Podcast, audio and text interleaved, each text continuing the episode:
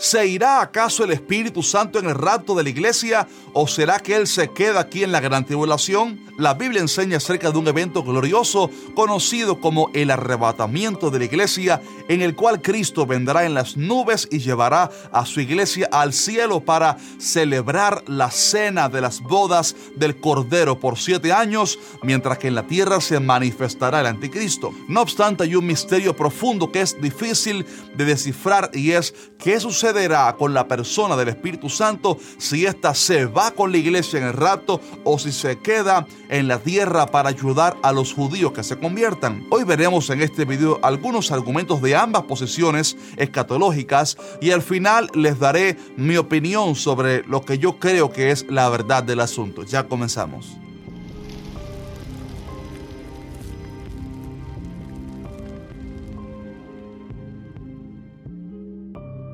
¿Qué tal? Dios te bendiga mucho. Mi nombre es Asier Rodríguez y esto es que dice la Biblia. Aquí subimos videos para responder a todas tus preguntas acerca de Dios y su palabra. Así que si aún no te has suscrito a nuestro canal, te recomiendo que lo hagas ahora mismo, presionando también la campanita de notificaciones. Y por último, te voy a pedir que por favor nos dejes un fuerte like. Vamos, hazlo, un fuerte like a este video para que así nos ayudes, nos apoyes a seguir adelante. Bien, algo que tenemos que tener muy claro claro antes de responder a la pregunta que nos ocupa hoy es que en el Antiguo Testamento el Espíritu Santo sí se manifestaba en la tierra en distintas ocasiones, pero era de manera, digamos que intermitente, ya que su ministerio no estaba establecido, establecido aún en la tierra.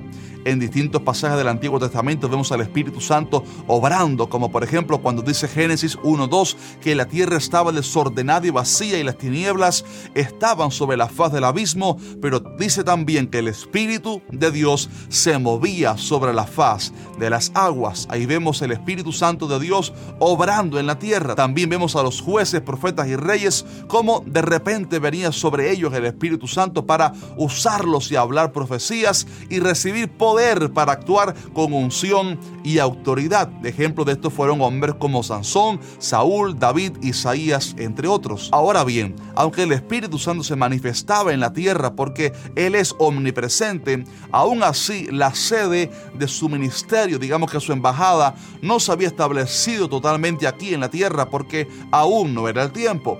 Pero cuando Jesús se iba al cielo, prometió diciendo que enviaría a otro consolador para que estuviera con la iglesia.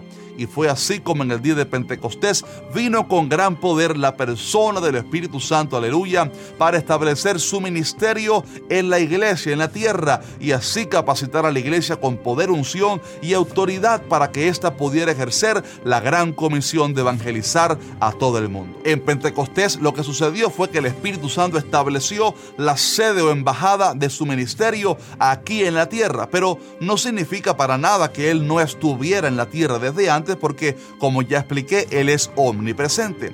Y hago esta aclaración primero para hacer diferencia entre la omnipresencia del Espíritu Santo y la llegada de su ministerio en la tierra, que fue lo que sucedió en el día de Pentecostés. Ahora bien, respondiendo ya a la pregunta de hoy, yo sí creo que el ministerio o sede del Espíritu Santo se va con la iglesia en el rapto. Y note que hablo del ministerio del Espíritu Santo porque creo también que indirectamente el Espíritu Santo cumplirá cierto papel importante para que los judíos se salven. Lo que me refiero es que el ministerio del Espíritu Santo, el cual comenzó en Pentecostés, se va para el cielo con la iglesia, pero a la vez, debido a que el Espíritu Santo es omnipresente, seguirá haciendo cierta labor para salvar a los judíos que se convertirán durante la gran tribulación. Permítanme primero explicarle por qué decimos que el Espíritu Santo se va en el rapto, para luego explicarle también por qué decimos que aún así Él será vital para el trato con los judíos. Primero que todo, en el cielo vamos a celebrar las bodas del Cordero durante siete años y es impensable que el Espíritu Santo se pierda semejante celebración, ¿no le parece? El Espíritu Santo vino para estar con la iglesia y el tiempo de la iglesia termina en el rapto. Después de esto lo que hay es un trato de Dios con los judíos, para lo cual, como veremos a continuación, sí será vital que el Espíritu Santo obre en ellos, pero el Espíritu fue dado a la iglesia y se va con la iglesia. La gran tribulación es el cumplimiento de la última semana de Daniel, pero el tiempo de la iglesia termina en el arrebatamiento. Otro detalle es que Apocalipsis 22:17 dice así, y el Espíritu y la esposa dicen, ven. En este pasaje vemos que el Espíritu Santo anhela tanto como la iglesia, que Cristo venga por nosotros y yo creo que Él participará activamente con la iglesia en ese evento glorioso. En segundo lugar, segundo de Tesalonicenses 2.7 dice hablando de la manifestación del anticristo que ya está en acción el misterio de la iniquidad, solo que hay quien al presente lo detiene hasta que Él a su vez sea quitado de en medio. Muchos se han preguntado acerca de quién será ese que detiene el surgimiento del anticristo. Algunos dicen que puede referirse a la iglesia y otros que se está refiriendo al Espíritu Santo. Pero yo creo que evidentemente es, el ministerio del Espíritu Santo lo que detiene al anticristo. Y además el Espíritu Santo está en la iglesia y no es independiente a ella. La Biblia enseña que el Espíritu Santo es quien bautiza al creyente en el cuerpo de Cristo. Ahora, si el Espíritu Santo digamos que se queda para la gran tribulación y también ungirá con poder a los que se queden en la gran tribulación, entonces ¿Qué diferencia habría entre los que se fueron y los que se quedaron? ¿Qué tipo de disminución de poder habría entonces para que sí se pudiera revelar o manifestar el anticristo? Si el pasaje dice que hay alguien, alguien hablando en singular que detiene que tiene tanto poder que evita que se manifieste el anticristo, ese tiene que ser el ministerio del Espíritu Santo en la tierra. Y la tercera y última razón por la cual creo que el ministerio del Espíritu Santo para esta dispensación de la gracia termina en el arrebatamiento de la iglesia es por la historia de Abraham, Isaac y Eliezer. Permíteme explicarle. Génesis 24 cuenta la historia de cuando Abraham quiso buscarle esposa para su hijo Isaac y envió a su criado Eliezer a buscarle lejos una doncella. La palabra enseña que Dios guió a este hombre para encontrar a Rebeca, quien estuvo dispuesta a viajar y casarse entonces con Isaac, por lo que Eliezer esperó que ésta se preparara y adornara y entonces la llevó en un largo viaje hacia donde estaba Isaac para que así se casaran. Abraham representa a Dios Padre, Isaac representa a Cristo y Eliezer o Eliezer representa al Espíritu Santo, quien está en la tierra preparando a la novia, santificándola y vistiéndola espiritualmente para la boda que pronto acontecerá. Y así como Eliezer fue quien llevó a la novia al lugar de las bodas, así también será el Espíritu Santo quien levantará la iglesia al cielo y es por eso que él anhela ese encuentro precioso en el cual le entregará al Hijo una novia pura, santa y sin mancha. Por esto, mis amados hermanos, creo que el ministerio, el ministerio del Espíritu Santo, de acuerdo a la finalidad con que vino a partir de Pentecostés, sí se va en el rapto, pero también creo que como Él es omnipresente, será vital para mover el corazón de los judíos a volverse a Dios.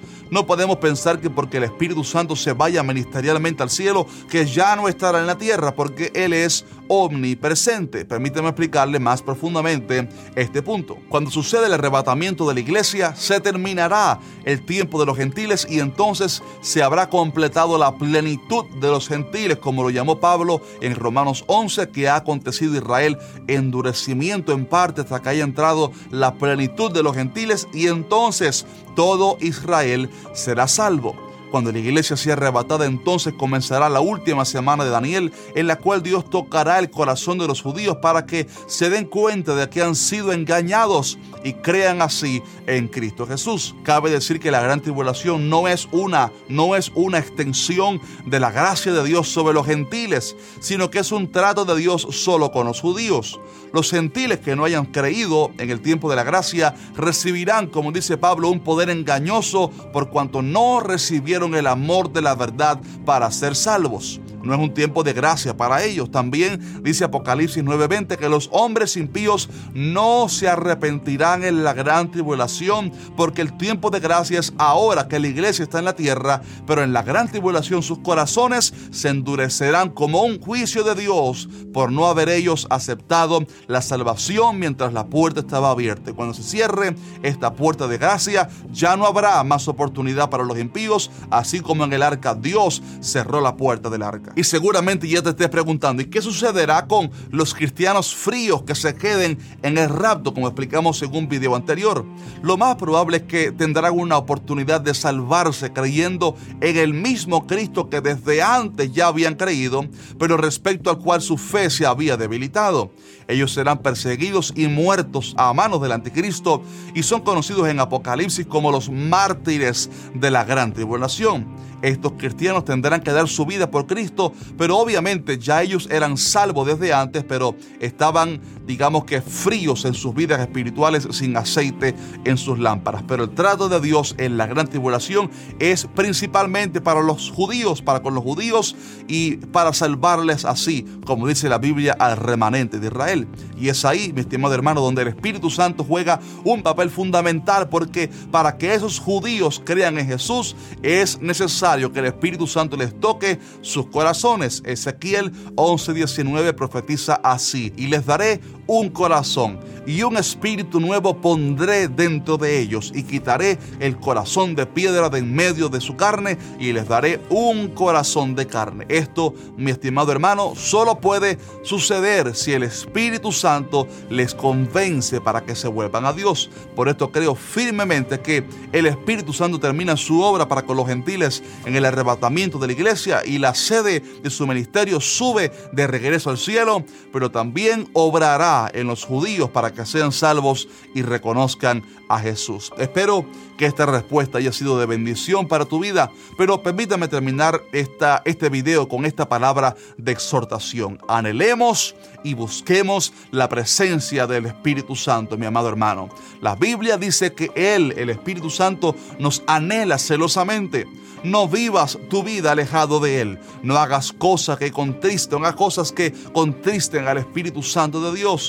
Ámalo, disfruta de su compañía y pídele todas las fuerzas y el poder para agradar al Padre, porque para esto Él fue dado a nosotros, para consolarnos, santificarnos y para prepararnos para el encuentro con nuestro amado, nuestro esposo amado Jesucristo. Y el mismo Espíritu Santo de Dios nos levantará muy pronto. Sí, la iglesia será levantada al cielo dentro de muy poco tiempo. Maranata, Cristo viene pronto. Me gustaría que me dejes abajo tu opinión sobre este tema tan interesante y que aportes también con tus argumentos, claro que sí, a este video. Y recuerda, si no lo has hecho aún, déjanos tu fuerte like, ayúdanos para colaborar con nosotros en difundir, en expandir esta palabra. Así que un fuerte abrazo y les voy a dejar aquí un par de videos muy buenos que sé que les va a bendecir, que tienen que ver con este tema. Un fuerte abrazo, Dios te bendiga, nos vemos en el siguiente video, Dios mediante. Y recuerden, este fin de semana estaré en San Diego, California